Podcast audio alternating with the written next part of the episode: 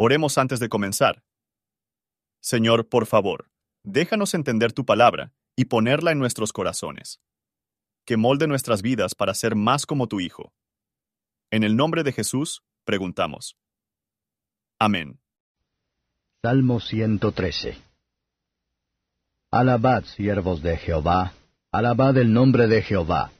Sea el nombre de Jehová bendito desde ahora y para siempre. Desde el nacimiento del sol hasta donde se pone, sea alabado el nombre de Jehová. Alto sobre todas las naciones es Jehová, sobre los cielos su gloria. ¿Quién como Jehová nuestro Dios, que ha enaltecido su habitación, que se humilla a mirar en el cielo y en la tierra?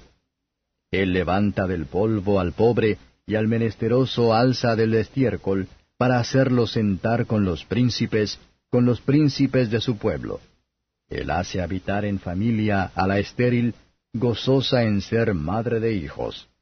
Aleluya. Comentario de Matthew Henry Salmos. Capítulo 113. Dios tiene elogios de su propio pueblo. Ellos tienen más razón de alabarlo. Para los que le asisten como sus siervos, conocerlo mejor y recibir la mayor parte de sus favores, y es un trabajo fácil, agradable a hablar bien de su Maestro. El nombre de Dios debe ser alabado en todo lugar, de este a oeste. Dentro de este amplio espacio el nombre del Señor es digna de alabanza, que debería ser así, aunque no lo es. Dentro de poco será, cuando todas las naciones vendrán y adorarán delante de él. Dios es exaltado sobre toda bendición y alabanza.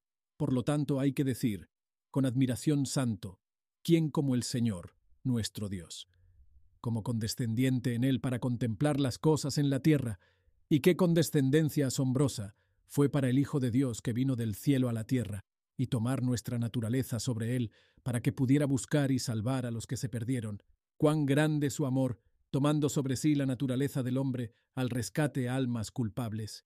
Dios hace a veces, sublime es su propia sabiduría y poder, cuando, teniendo un gran trabajo que hacer, que emplea a los que menos probable, y menos pensar en ella por sí mismos o a otros, los apóstoles fueron enviados de la pesca a ser pescadores de hombres, y este es el método constante de Dios en su reino de la gracia.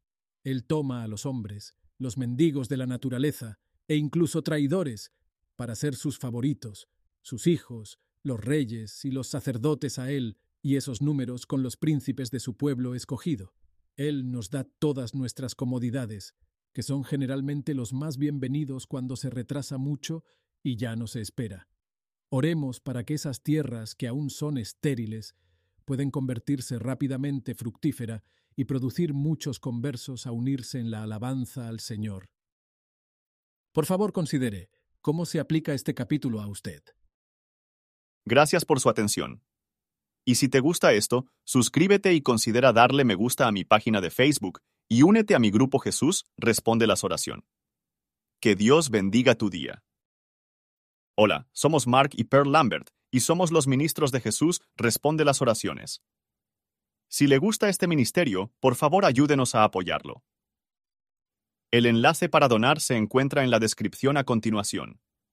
Gracias y Dios te bendiga.